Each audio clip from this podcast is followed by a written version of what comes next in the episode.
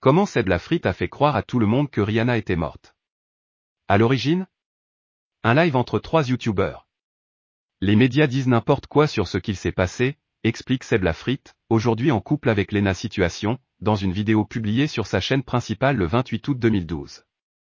Alors, que s'est-il réellement passé dans la soirée du 26 août 2012 Seb Lafrite était en live sur YouTube avec deux autres influenceurs.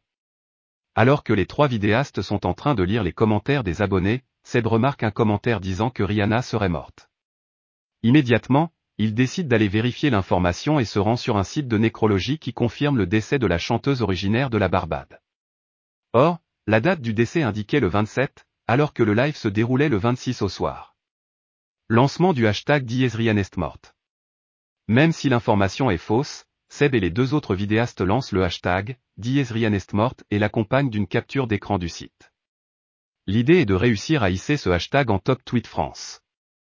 Dans le live YouTube, Seb demande aux abonnés de Twitter de relayer l'info et va se coucher. Le 27 août, rien ne se passe. Jusqu'au soir. Tout s'accélère, un tweeto envoie à Seb un lien vers un faux site internet intitulé TF1 News.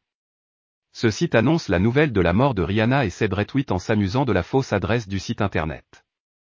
Or, tout commence à prendre de l'ampleur et une multitude de personnes croient à cette information. Des milliers de commentaires R.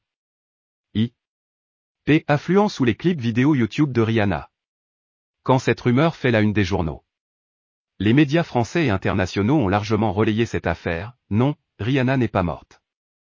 Précise le Parisien, la mort de Rihanna secoue la toile, indique 7 sur 7, mort de Rihanna, TF1 dément avoir annoncé cette information partie de Twitter, publie le Huffington Post, etc.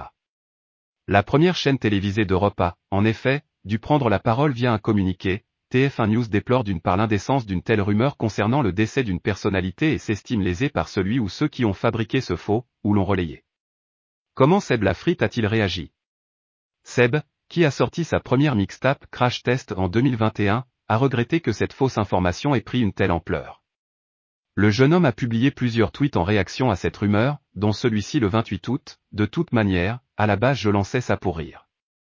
Les gens qui étaient là le savent. Je vous dis que je vous aime, avant que je sois ban. Cette même journée, le jeune homme publie une vidéo explicative sur sa chaîne YouTube, plus vous parlez de cette affaire, plus vous faites durer le buzz. J'ai lancé ça, mais je n'ai pas assez de notoriété, c'est le monde de Twitter qui a provoqué une telle ampleur. Enfin, Seb précise vouloir apaiser les tensions, tout ceci n'était pas voulu.